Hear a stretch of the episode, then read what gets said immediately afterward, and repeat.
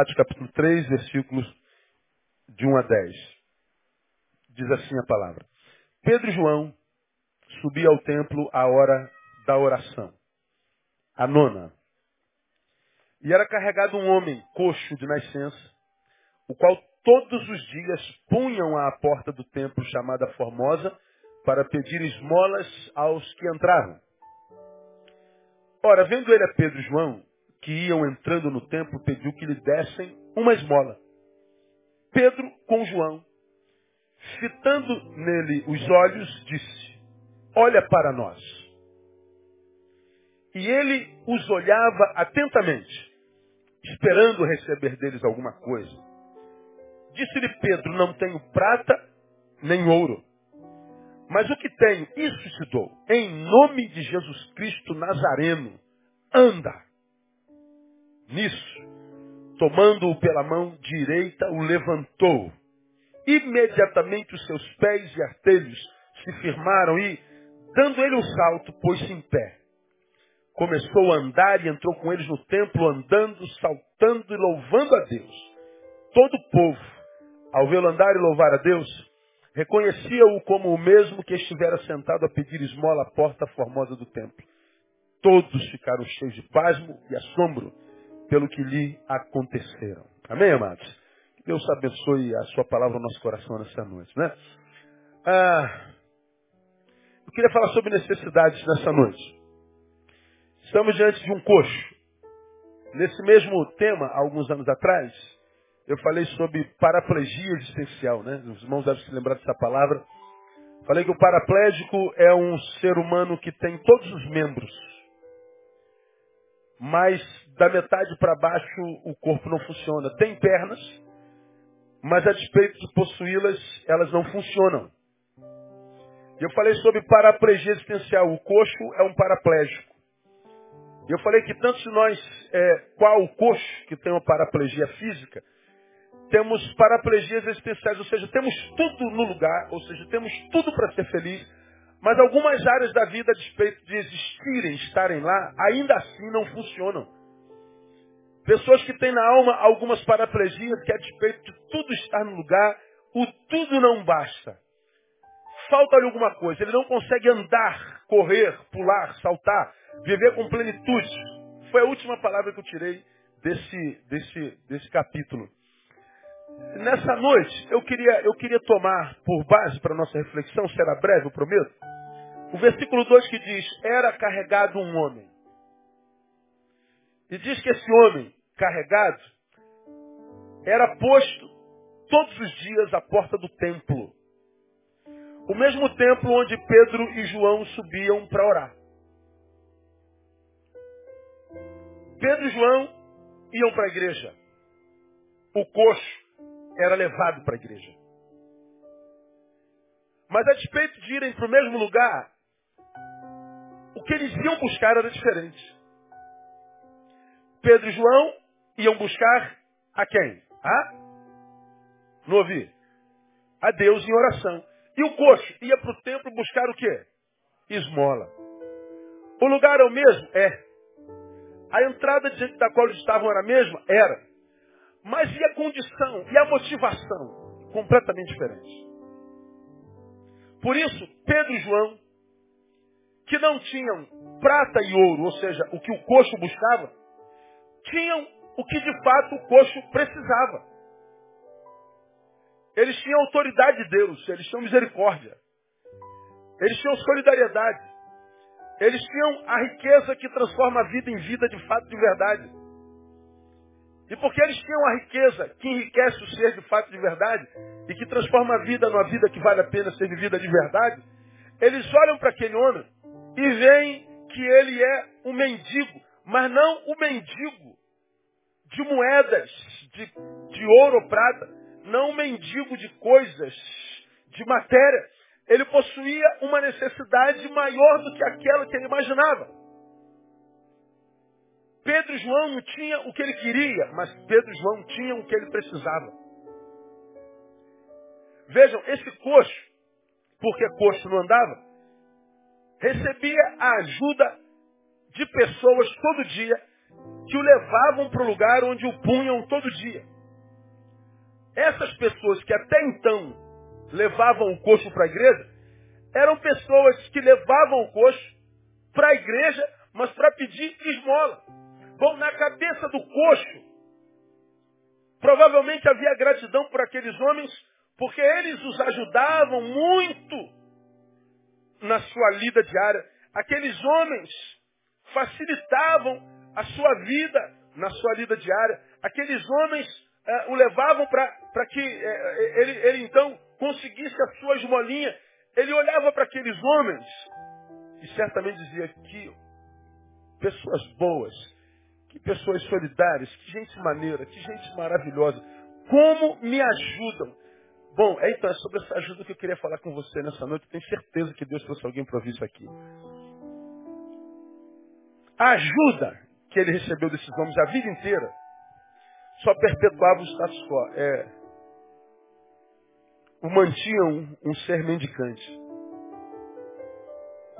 Uma ajuda que a despeito de ajuda não lhe tirava da sua realidade caótica, humilhante,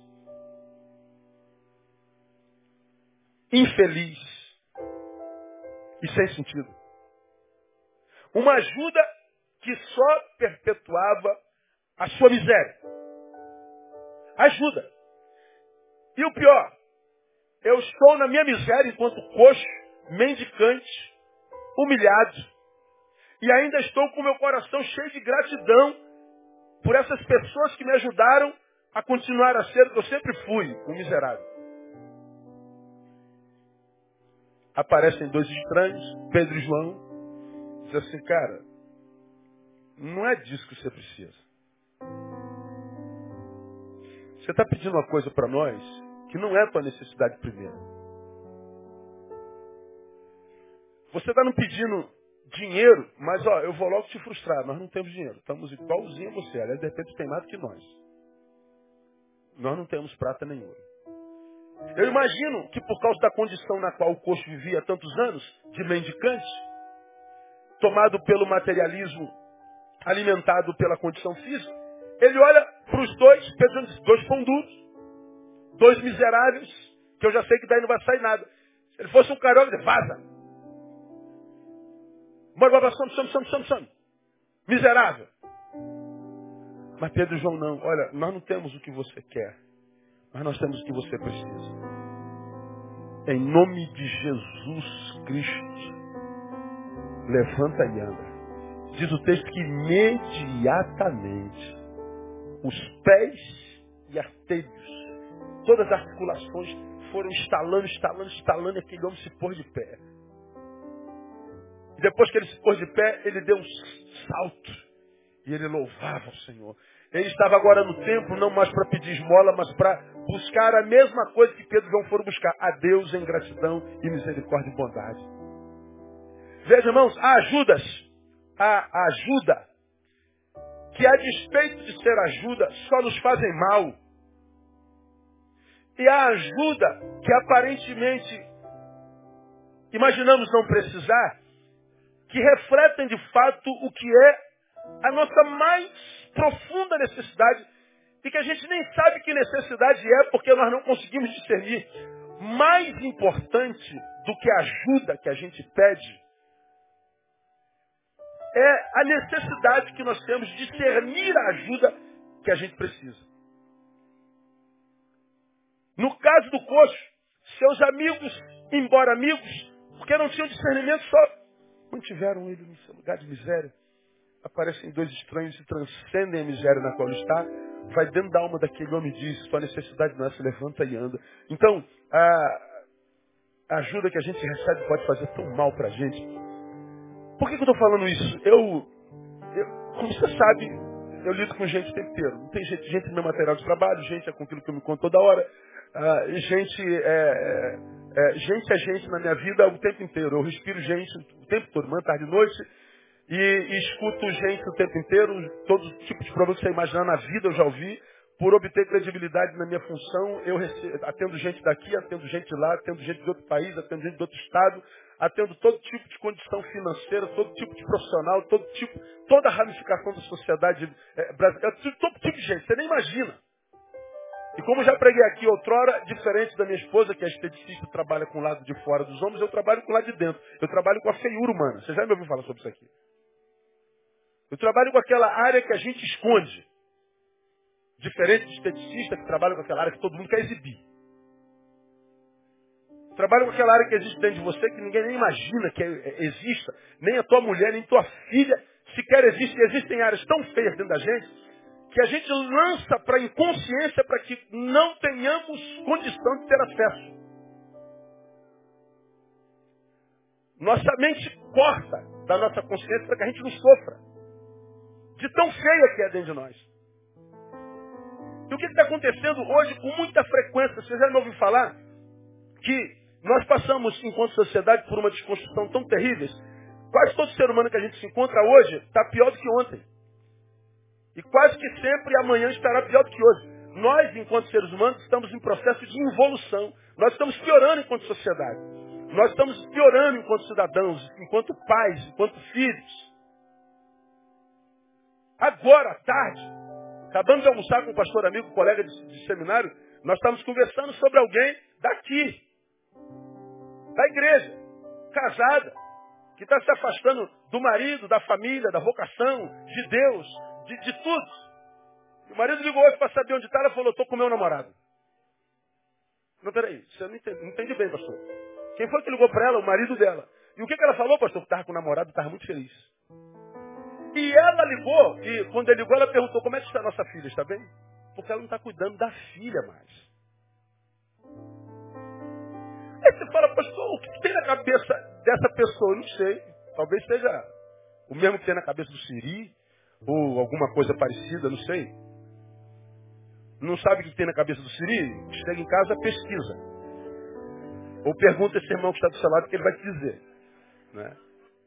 Porque nem o Siri faz isso com os filhos, cara. Mas é, a gente fica olhando a desconstrução, né? Como você tem me ouvido falar aqui, o, o culpado está sendo o culpado foi o pastor, a mãe, o papa, o padre, o cachorro, o vizinho. Todo mundo é culpado. É a igreja, do, da, mas quem está passando pela deformação é o sujeito. Todo mundo é culpado, menos ela, mas quem está passando pela deformação é a pessoa. E a gente vê isso todo dia, o tempo todo. É desestimulante lidar com gente hoje. Agora, veja o que eu tenho percebido. É que esse processo de desconstrução e doença existencial, espiritual, mental, de toda sorte, familiar, pela qual o homem, enquanto sujeito ou sociedade, passa, como que, ao ser percebida, detectada por nós, Alguns de nós não conseguem interceptá-la para que a gente não continue indo de, de mal a pior, como nós pregamos no domingo passado. Meu Deus, eu estou em fase de decadência. Eu estou vendo que eu não sou mais aquela que eu fui um dia na presença dele. Eu não sou mais aquela ou aquele que eu fui junto ao meu pai, minha mãe, meu marido. Todos estão dizendo que eu mudei. Todos. É claro que se eu não sou retardado e não estou totalmente possesso, sei que eu estou em processo de deformação. Eu estou em processo de decadência. Como que a pessoa, ao, ao, ao detectar isso, ele não intercepta ao ponto para que não chegue, seja preciso chegar ao fundo do poço. A gente que está do lado de fora fala assim, meu Deus, isso é uma irracionalidade, não faça isso, minha filha, contigo. Mas não adianta, a pessoa percebe, mas não consegue agir. Ora, como que ela não consegue interceptar? Bom, há alguém ajudando. E através da ajuda que dá, muitas vezes faz mais mal do que bem. É possível que esteja alguém aconselhando com a intenção clara e verdadeira de tentá-la fazê-la regressar. Só que a metodologia usada é uma metodologia equivocada para o caso, e na metodologia equivocada a ajuda só faz mal. É um negócio sinistro, cara, é um negócio antagônico. Eu venho para ajudar, atrapalho. Eu venho para consolar e arrebento o que ainda sobrou. Eu, eu venho para tirar do buraco e atola ainda mais. A, a ajuda está fazendo mal. Como nós não somos especialistas em gente, quase todos nós, a gente tem dado ajuda e eu tenho visto gente tentando ajudar e a ajuda só está fazendo mal. É o caso desse coxo que eu estou citando, que eh, vivia uma condição mendicante, uma condição medíocre, uma, uma condição eh, da qual não se poderia extrair orgulho nem alegria, e os amigos, com muita boa intenção, perpetuavam aquela situação. É preciso saber discernir a ajuda que a gente tem recebido na vida. A gente precisa reconsiderar quem é que nos aconselha. A gente precisa reconsiderar a mão que nos tem sido estendida. A gente precisa reconsiderar aquele com quem compartilhamos nossa interioridade. Nós precisamos reconsiderar o tipo de oração e para quem a gente está pedindo oração. Nós precisamos fazer uma, uma, uma, uma análise mais introspectiva, mais profunda a respeito da ajuda que a gente tem buscado, em quem a gente tem buscado e que tipo de ajuda a gente tem recebido. Porque ajuda só faz mal se não for desenvolvida com sabedoria. Então, dentre outras necessidades, a primeira, essa já está revelada. A necessidade de saber discernir a ajuda que temos recebido. É como aquele cara que, por exemplo, tem um amigo cego e não sabe que vai dar de presente, de presente para um amigo cego. O cara pensa, pensa, pensa, pensa, pensa, pum, comprou o presente. Chega no, no, no, na, na, casa do aniversário, está aqui meu presente. O que, que ele comprou? Um quadro. Olha o que eu comprei para você. Veja, Cara tem um amigo surdo. O que, é que eu vou dar de amigo? Meu amigo surdo faz aniversário. O cara roda, roda, pensa, pensa. Compra um iPod para ele. O quadro tem valor. Não para o cego. O iPod tem seu valor, não para o surdo. A chuteira tem seu valor, não para o aleijado. A ajuda tem seu valor, mas no momento certo. O conselho tem seu valor no momento certo. O estender a mão tem seu valor no momento certo. Porque se eu der algo de valor sem discernimento, esse valor pode acabar de acabar com o sujeito. A ajuda dos amigos do coxo só fizeram-lhe mal. Embora muito bem intencionado. Os amigos olhavam sua necessidade. Pedro e João olharam seu potencial. A visão a respeito da necessidade alheia ou nossa, não pode ser uma visão só biológica, que os olhos humanos percebem. Tem que transcender a isso, porque senão nós podemos atrapalhar ajudando. E como tem gente atrapalhando por ajudar. Como tem gente piorando o caso aconselhando. Como tem gente matando porque tirou do buraco. Como tem gente interceptando processos de crescimento porque quis livrar da dor. Como acontece isso hoje, mas de forma repetida. Eu poderia dar um bilhão de exemplos. Poderia pegar vidas aqui, ó, é, individual, por exemplo, a irmã fulano de tal. Com a irmã aconteceu isso, isso, isso, isso. Beltrano de tal, aconteceu isso, isso, isso. Fulano de tal, com um casal lá, aconteceu isso, isso. Eu poderia dar exemplos só, claros. Lá no Éden, foi Deus quem disse, não é bom que o homem esteja só. Mas porque nós estamos em processo de formação, não basta, por exemplo, matar a solidão, ou seja, é, estar do lado de alguém. É, não é bom que eu esteja só? É. Mas porque nós nos transformamos nos transformamos? Não basta ter alguém do lado sem que esse alguém seja alguém que de fato contribua para a nossa vida. Estar sozinho não é bom, mal acompanhado é pior. Então, relacionar-se é comprometer, e relacionamento nunca é inconsequente. Nós precisamos aprender a discernir, porque senão o meu melhor amigo pode me destruir. O meu melhor amigo pode me fazer um mal pior do que o meu pior inimigo. Então, dentre as necessidades que, que, que nós temos na vida, aprendendo com o coxo, e que ele não soube fazer, é necessidade de saber discernir a ajuda que temos recebido. Nem sempre são úteis. Eles o levavam para o templo, mas para pedir esmola. Bom, estão fazendo besteira. Vocês estão diante do lugar onde está, teoricamente, naquele tempo, Deus habitava em templos feitos por mãos, não mais. O Deus que podia curar aquilo ali, o Deus que podia suprir todas as necessidades, inclusive aquela, mas eles levaram só até o meio do caminho. Julgando fazer bem, estavam interceptando um processo que podia ser uma benção. Ajuda estava fazendo mal. Isso é, na minha concepção hoje, muito mais importante do que naquela época. Ou seja, Quando eu falo que para a gente pedir ajuda certa, a gente precisa de discernimento, primeira coisa que a gente tem que fazer, ah, se pretende pedir ajuda, não omita informações sobre a necessidade para a qual você pede ajuda. Vou dar um exemplo. Eu já contei isso aqui, ou não, não sei. Dia de atendimento. Chego no meu gabinete, a secretária me dá os nomes a serem atendidos. Entra um senhor de uns 70 anos, terno e gravata. Pastor há 36 anos da mesma igreja. E entra, sério. Prazer, eu sou o pastor fulano de tal. Ô pastor, vem, vem. Eu posso ajudar? Ele senta. Eu dou uma hora para cada atendimento, quando é dia de atendimento, salvo raríssimas exceções. Durante 40 minutos, ele falou dos seus feitos na sua igreja.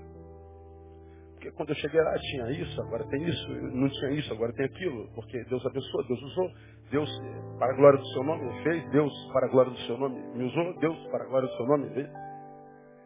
E ele está falando, eu estou ouvindo. Passaram 40 minutos, eu falei assim, pastor, eu não acredito que o senhor esperou quase um mês lá de falar comigo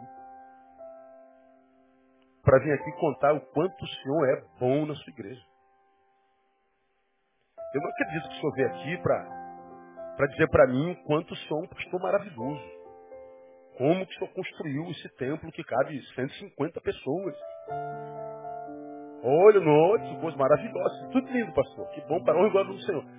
A pessoa veio contar isso aqui. O senhor tem mais 20 minutos. Vamos falar sobre o que interessa. Vamos falar sobre a dor que está atrás desse terno. Vamos falar sobre essa lepra que está debaixo dessa farda como de Naamã. Vamos falar sobre a angústia que roubou, roubou, roubou dos seus olhos o brilho porque os seus olhos estão cinza. Vamos nos preocupar um pouquinho mais com a sua imagem. Vamos parar de competir. Vamos ao assunto mais profundo. Quando eu vou mexendo na ferida, a lagrimazinha brota. Aí os olhos não mentem, né?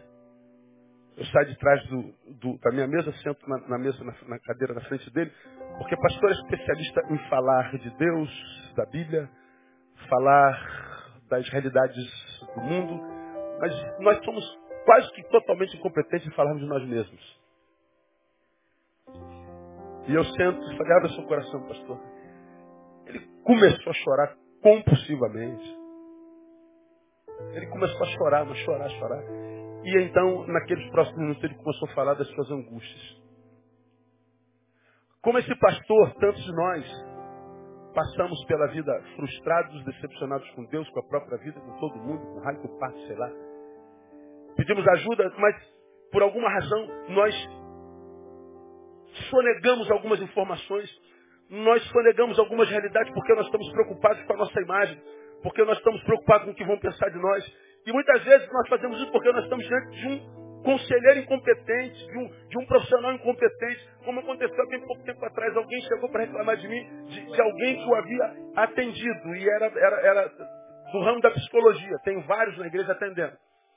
Aí essa pessoa veio, abriu o coração, contou o seu podre, e a, o psicólogo profissional botou a mão na boca e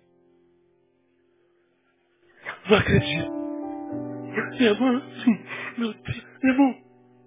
Irmão, um profissional da humana não tem o direito de se escandalizar com nada, nem com ninguém.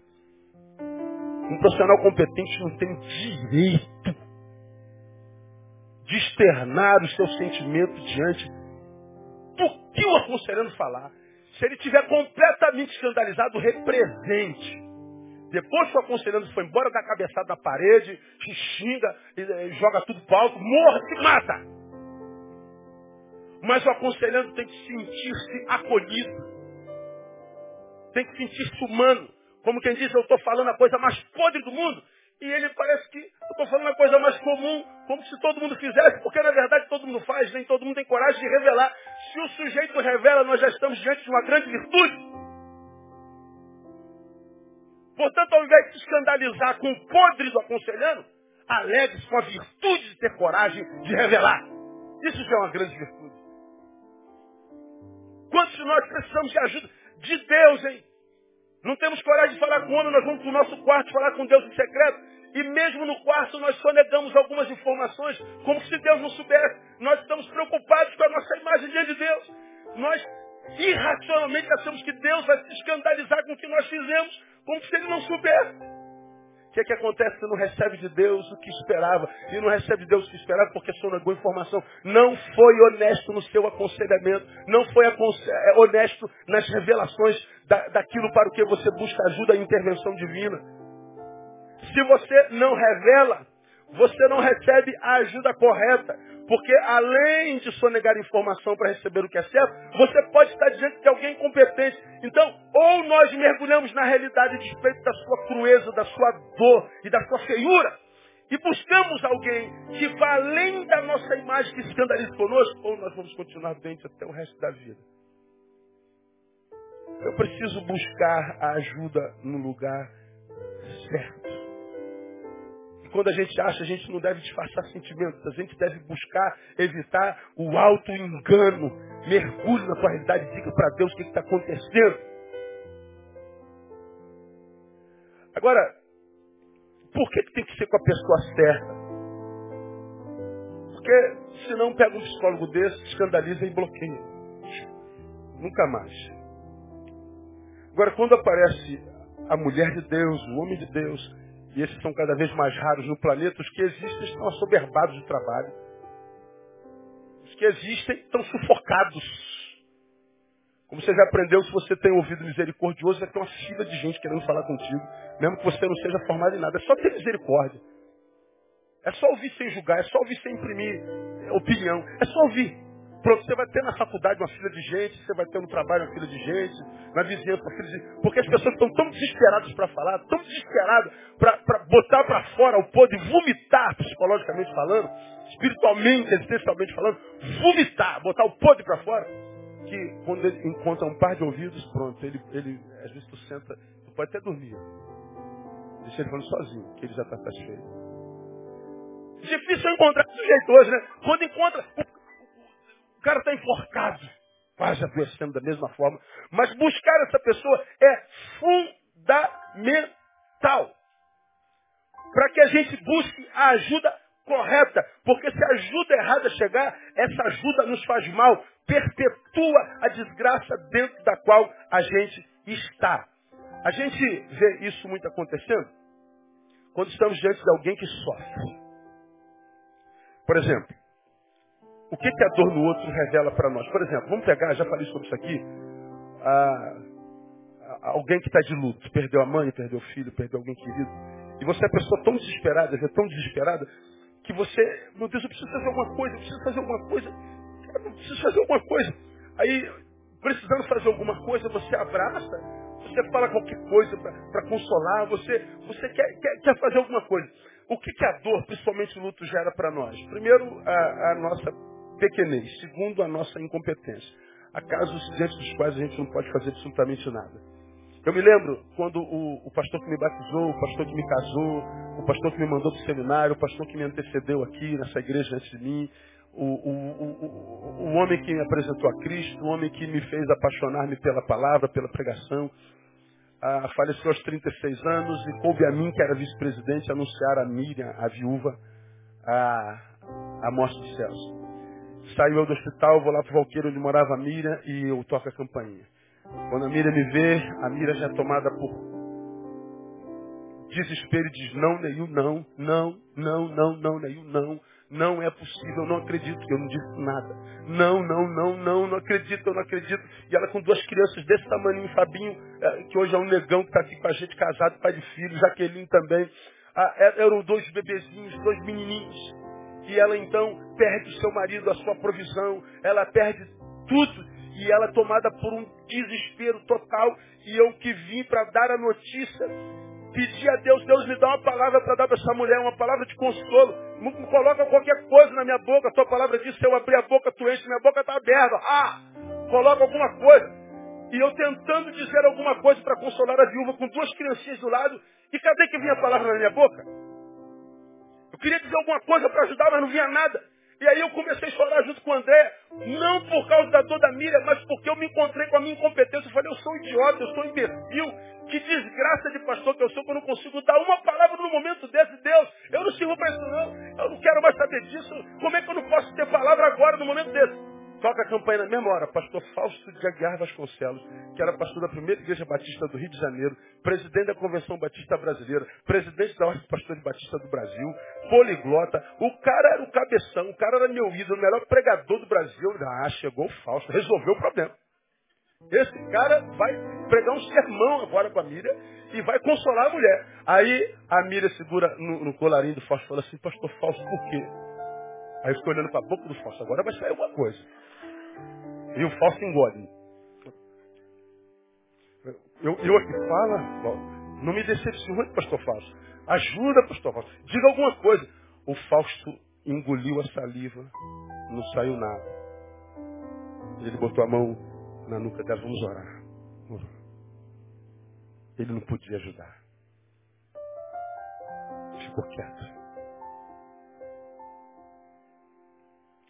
Há outros que podem chegar e falar assim, não chore, irmão. Fica firme. Como não chorar, o desgraçado? Pai dos meus filhos que morreu. É meu marido. A mãe dele está do lado chorando. Ele tinha trinta e poucos anos. Ele tinha um futuro tremendo. Como não chorar? Cala tua boca e deixa a pessoa chorar.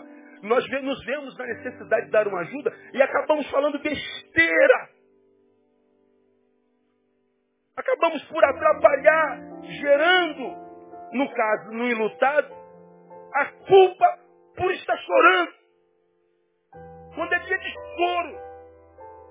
A melhor ajuda aprendida naquele dia era não ajudar, era estar do lado e calar a boca. Como quem de boca fechada está dizendo tudo. Eu estou aqui.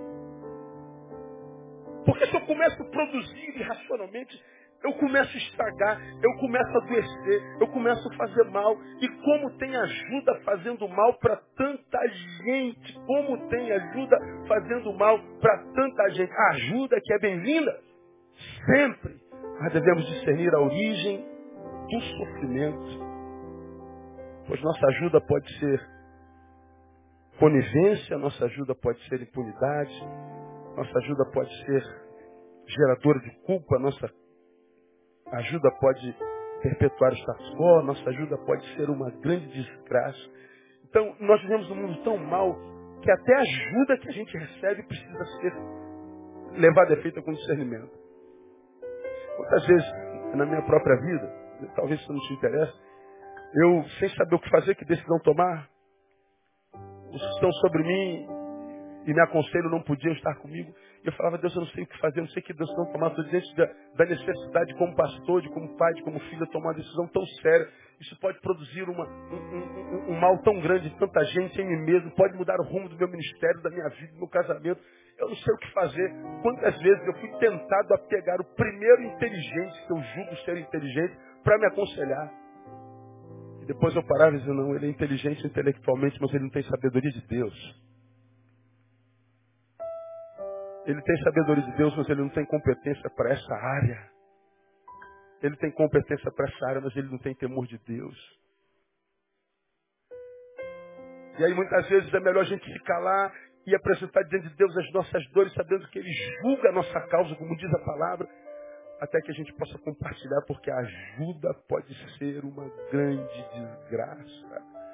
Em alguns casos, por exemplo, a ajuda que só intercepta processo. Tem pessoas que serão salvas pela dor.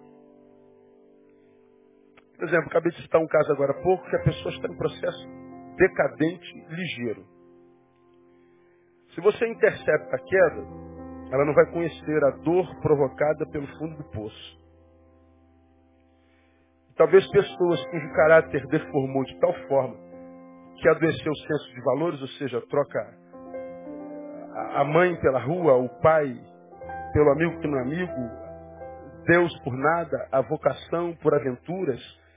Gente que tu vê dizendo que encontrou um amor, mas o amor que é símbolo do divórcio com tantos outros amores, né? Encontrei o homem da minha vida, mas para viver com esse homem, com essa mulher, me divorcio de Deus, me divorcio da minha vocação, me divorcio dos meus amigos, me divorcio da minha antiga mulher, do meu antigo marido, me divorcio dos meus filhos que não me respeitam mais, me divorcio do respeito do meu pai e da minha mãe, me divorcio de tudo. Esse amor da minha vida é o símbolo, é o arquétipo do divórcio com todos os outros amores da minha vida. Mas eu achei o amor da minha vida. Pois é, essa pessoa desceu. Não adianta interceptar, porque se você a restaura, ela vai ficar aqui te culpando por ter impedido a de viver o grande amor da sua vida. Ela está doente. Como que se salva uma pessoa dessa? Como é que ajuda? Muitas vezes, deixando ela chegar ao fundo do poço. Está dando para entender que eu estou perdendo? Está complicado demais. Tá, não está mesmo, amém? Tá. Se alguns não tiverem, depois você pega o CD e ouve de novo. Alguns só se salvam pela dor. Quando a gente livra algumas pessoas de dor, a gente pode estar atrapalhando muito. Eu vou dar alguns exemplos para a gente clarificar o que eu estou tentando falar aos irmãos. Exemplos de ajuda danosa.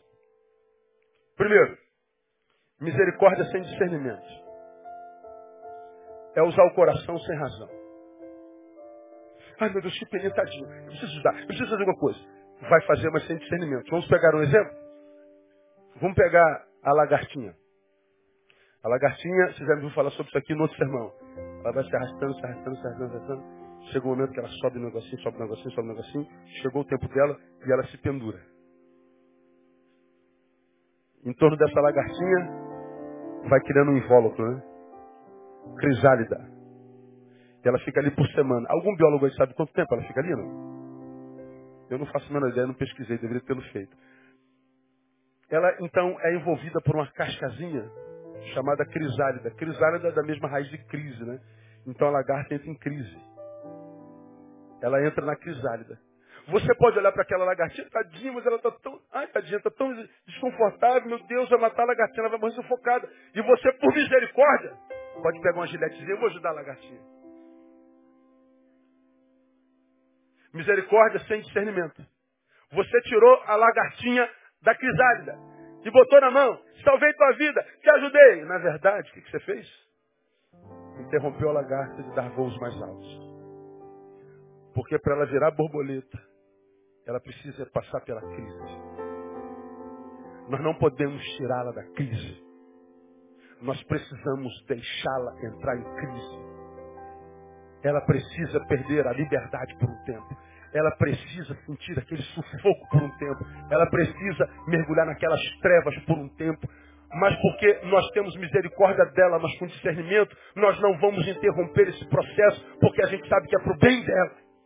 O discernimento fala mais alto do que a misericórdia. A razão fala mais alta do que a misericórdia. Quando nossa ajuda é só de misericórdia. Estou com peninha dela. Ou, oh, mas ela está na crise danada. Ou, oh, coitadinho. Vai lá, socorre. Não, irmão, isso é pirraça. Ela poderia vir com a sua própria terra. Não, irmão, quer atenção na frente de todo mundo. Não, isso é visão negativa de si mesmo, isso é baixa estima. Ela quer prioridade. Não, isso é covardia. É medo de mergulhar no futuro que sabe Deus já preparou para ela. Não, isso é covardia. Então, quando você ajuda, toda vez trocando a fraldinha, com peninha, sem razão, você intercepta o processo. Eu prefiro perder o sujeito, porque ele não entendeu, do que interceptar algo que Deus está fazendo através da dor na vida daquela pessoa.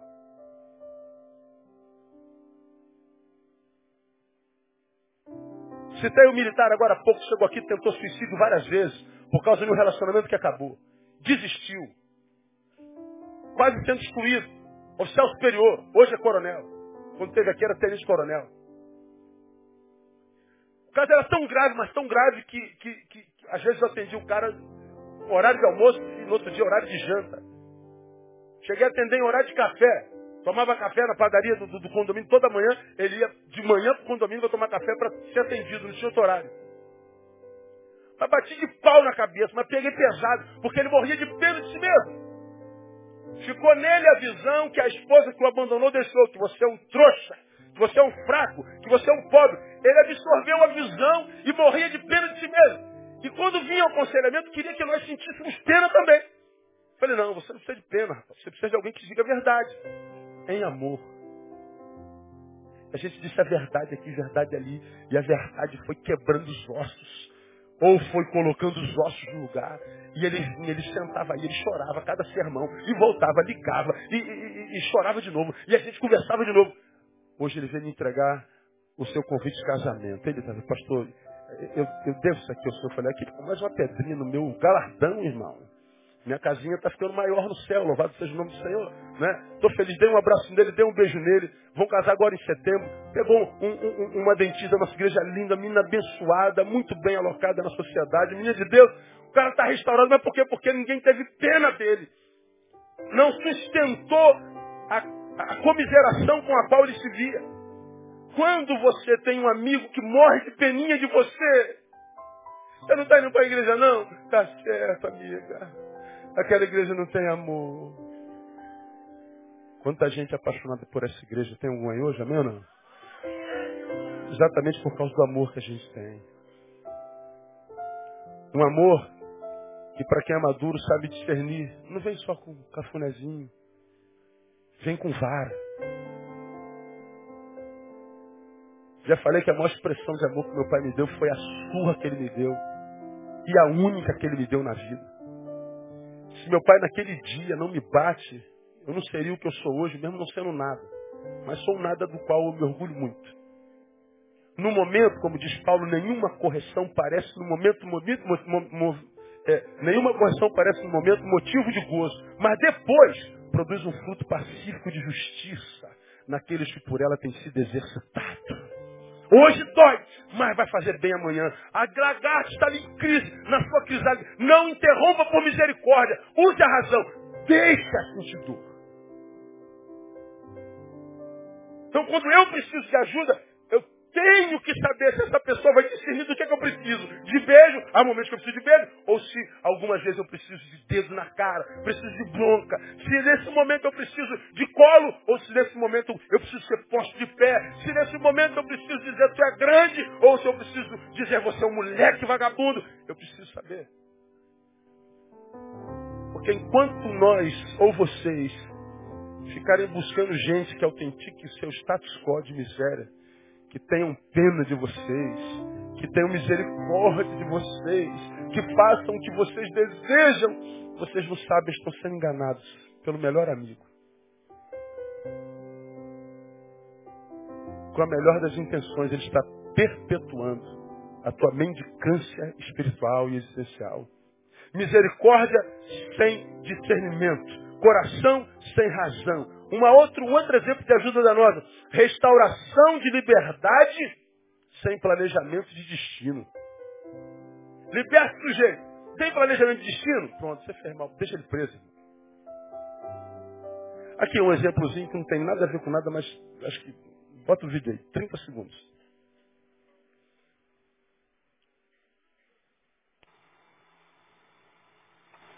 Foi o vídeo?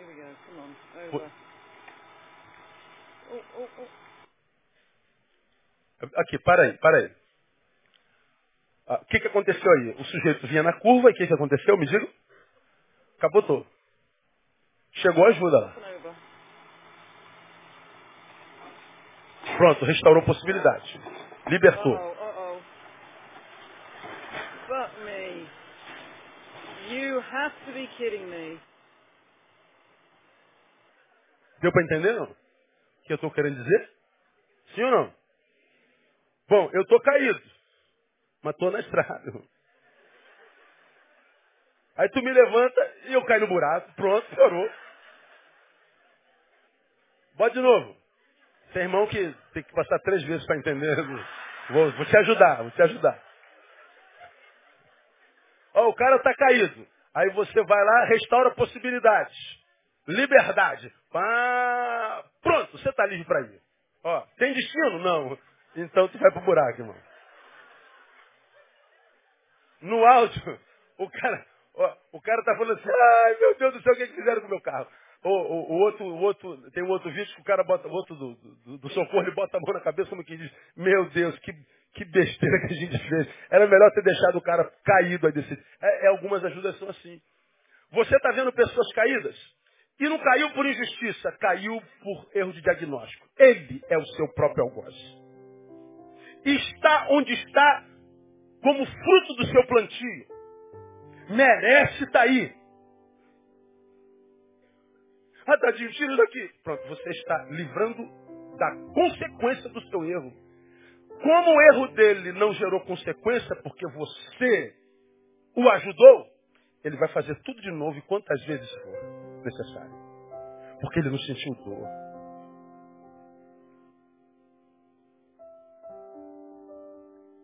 A gente liberta o sujeito, a gente restaura, mas não faz planejamento de destino.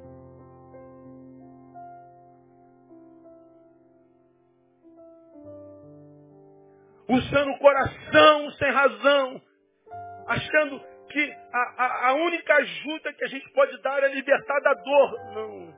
Isso é quando é físico, quando é biológico. Você vai para o hospital, a primeira coisa que eles fazem é tirar a tua dor. Você vai para o dentista na emergência, tira a dor, depois vê se é cárie, se é canal, se que raio é que tem lá. Se não for físico, for existencial, se for espiritual, irmão, alguns só conseguem entender a linguagem da dor. E se a dor foi escola, a dor foi uma bênção. Agora, se o sujeito não aprende com a dor, irmão, não há esperança. Ele provavelmente entra naquela relação que Jesus diz, é porco. Não adianta lançar pérolas a porcos.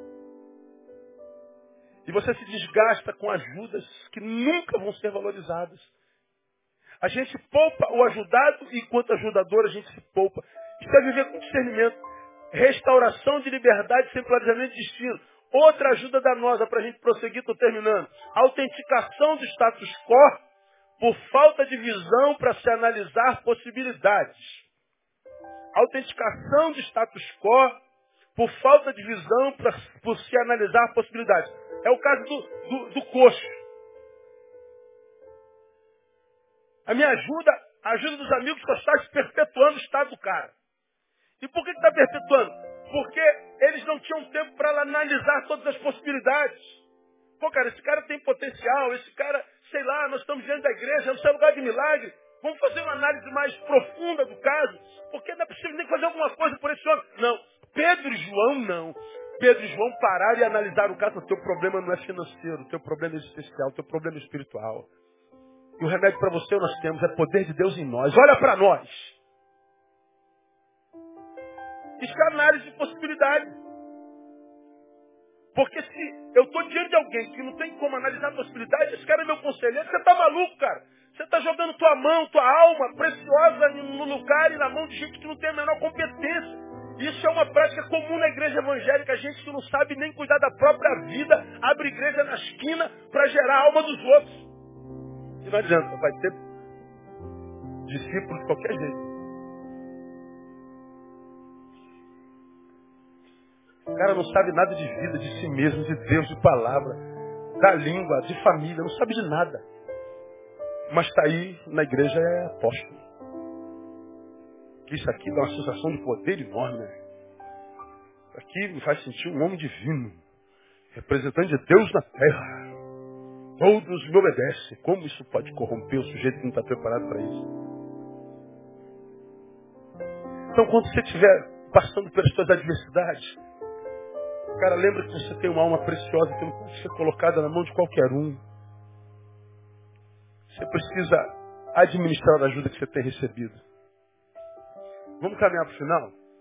Necessidade de saber discernir a ajuda que temos recebido. Por último, necessidade de não deixar fenecer o desejo pelas coisas espirituais. Porque se a ajuda vem errado, a primeira coisa que Satanás usa para acabar de ferrar com a gente é tirar o apetite espiritual. O cara está na igreja todo dia, mas aonde? Do lado de fora, pedindo esmola. Ele está no lugar da bênção, porque é o lugar da comunhão, está no lugar da oração, na hora da oração, na hora do encontro com Deus, na hora de... Só que ele não tem apetite espiritual nenhum, que acontece lá de dentro. o que ele já viu acontecer lá dentro, o que ele já ouviu, o que ele já viu. Nada, isso não significa mais. Eu morri espiritualmente. Feneceu o apetite espiritual e não há o que apeteça morto, porque o cara morreu. As coisas não tem. Não, eu quero esmola, moço. Eu quero dinheiro, cara. Eu quero matéria, irmão. Vem que esse negócio espiritual. Não, pois é, acabou a coisa espiritual. Você perde a transcendência, você perde a essência. Como eu digo, vira um pedaço de carne andando para lá e para cá. Não há nada dentro dessa carne que pare e que gere sentido na vida. Tu enche o bolso, continua pobre e miserável por dentro.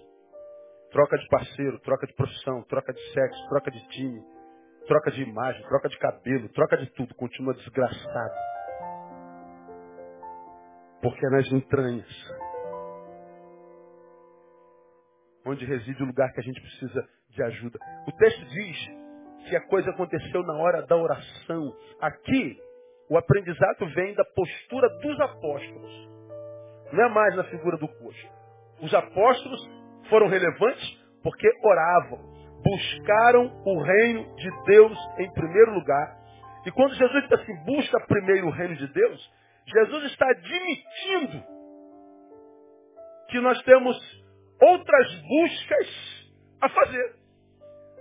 Quando Jesus diz busca primeiro, ele está dizendo, porque tem a segunda busca, a terceira busca, a quarta busca, a quinta busca. Ele está dizendo que se eu acho o reino de Deus, eu não achei o suficiente para ser feliz. Eu preciso de reino de Deus, mas eu preciso de amigo, eu preciso de amor, eu preciso de significância social, eu preciso de, de, de, de saberes, eu preciso me sentir útil. Eu, eh, Jesus sabe disso. Por isso ele diz, você tem que buscar primeiro o reino. E as outras coisas? Bom, isso tudo vai vir, cara.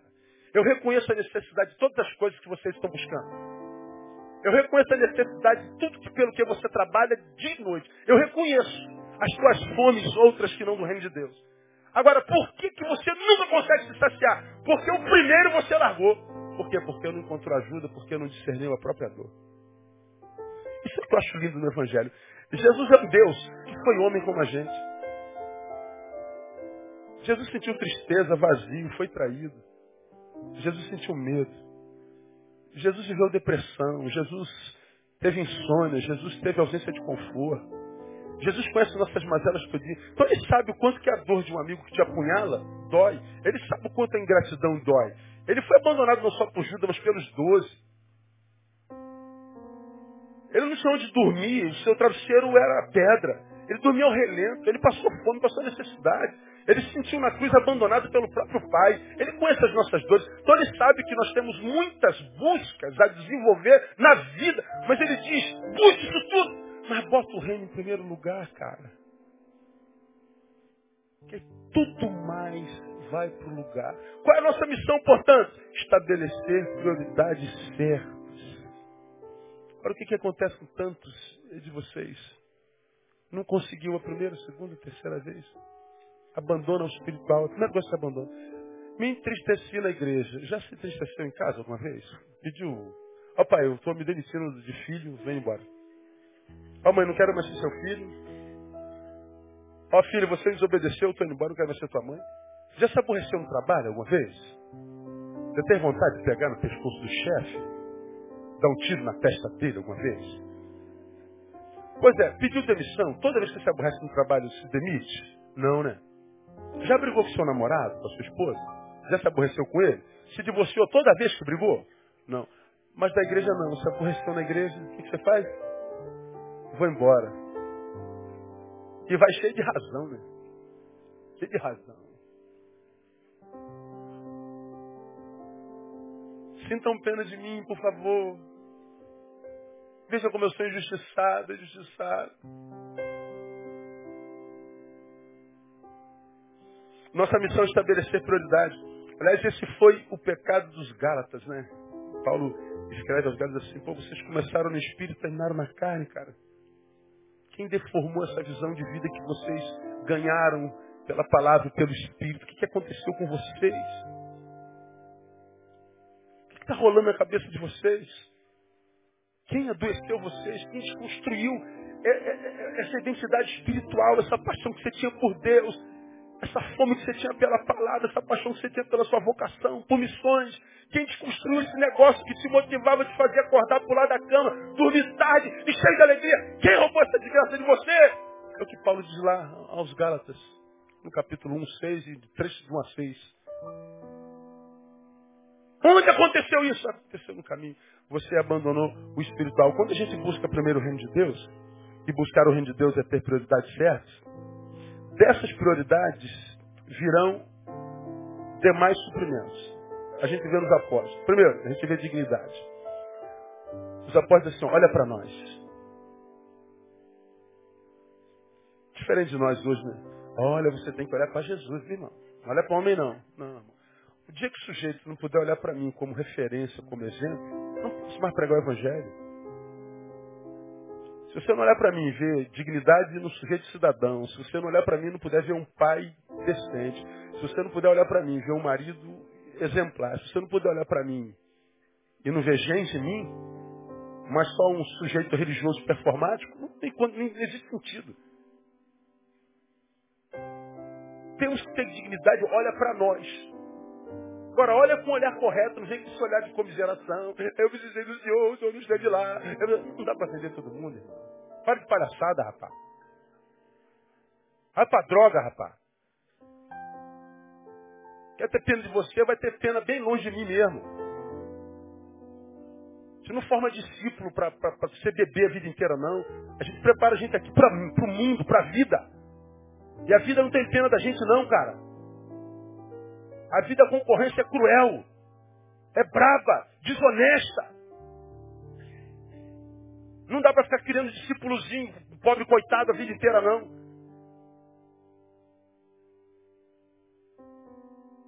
O Evangelho já era um homem dentro da gente. Sujeito grande, maduro. O Evangelho nos independe de homens. Dependemos dele. Dignidade. Olha para nós, como quem diz, levanta tua cabeça, cara. Você pede esmola olhando para baixo, cadê tua dignidade, homem? Olha para nós, cara, nós não somos melhores que você não. Olha para nós. Se nós estamos de pé, você também pode. Se nós conseguimos, você também consegue. Olha para nós, levanta a cabeça. Quando a gente busca o reino, restaura dignidade, a vida vira referencial. Portanto, o texto ensina que a dignidade vem antes do milagre. Levanta a cabeça, mendigo. Olha no meu olho. Tem dignidade. Aí, quando ele levanta a cabeça, o milagre acontece. Ou seja, faça a tua parte primeiro, depois Deus faz a dele.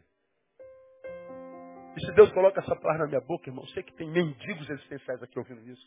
E o Senhor está dizendo para cada um de vocês, levanta a tua cabeça. Para de ter pena de você, de sentir um pobre coitadinho. Você vai ver como é que a, a obra de Deus começa a ser estabelecida na tua vida, a tua vida é mudada no nome de Jesus. A gente vê isso toda hora. Quando a gente busca primeiro o reino, a gente vê restaurado em nós a autoridade.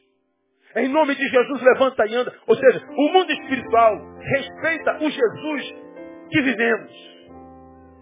Não o Jesus só que pregamos.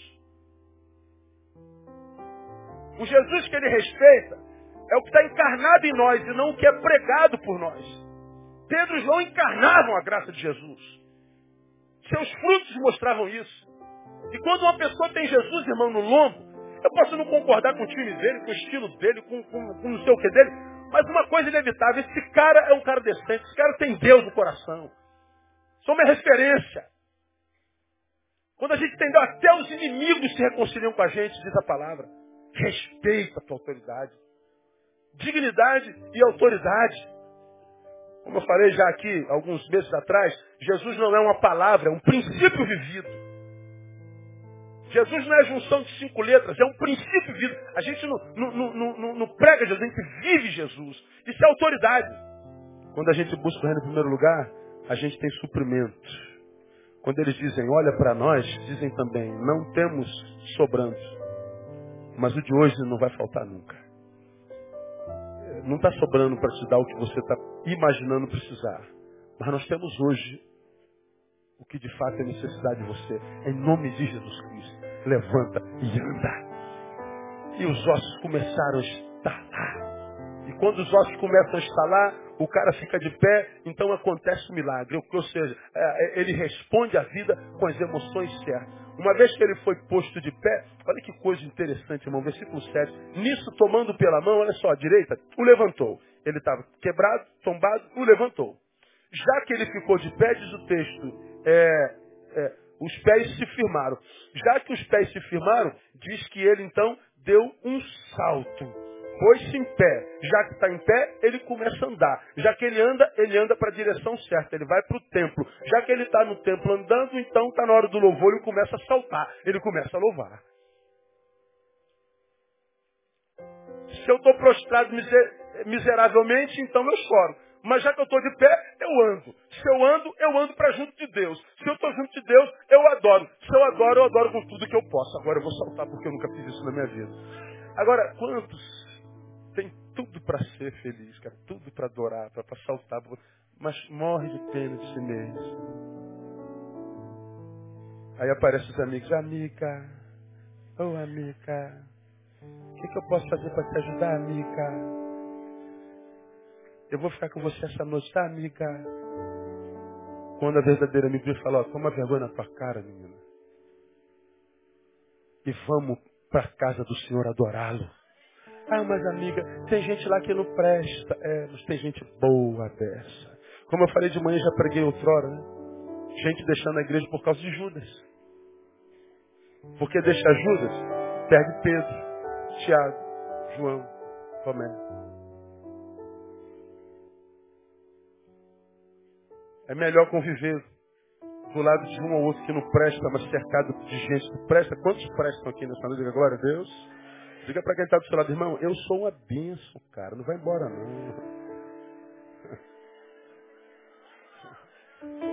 Você está entendendo o que eu estou te falando mesmo?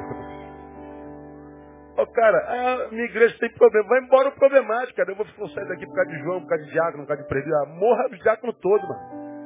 Quer saber, eu, eu, eu, eu tô onde Deus quer que eu esteja, acabou. Não há quem me tire, irmão. Eu estou no centro da vontade de Deus. Você está no centro da vontade de Deus? Morra quem está no centro junto contigo. Eu vou ficar, irmão. E você tem que fazer a mesma coisa. Você nasceu para adorar, você nasceu para comungar. É na comunhão que ele ordena bênção, vida para sempre. No, o Evangelho não preconiza ovelha longe de rebanho. A primeira marca da ovelha é que ela vive em rebanho. Não existe ovelha vivendo sozinha, como leão, como urso, como tigre. Ovelha só vive em rebanho. Por isso, ele usou é, essa forma de nos tratar e identificar. Nós somos ovelhas do seu pasto.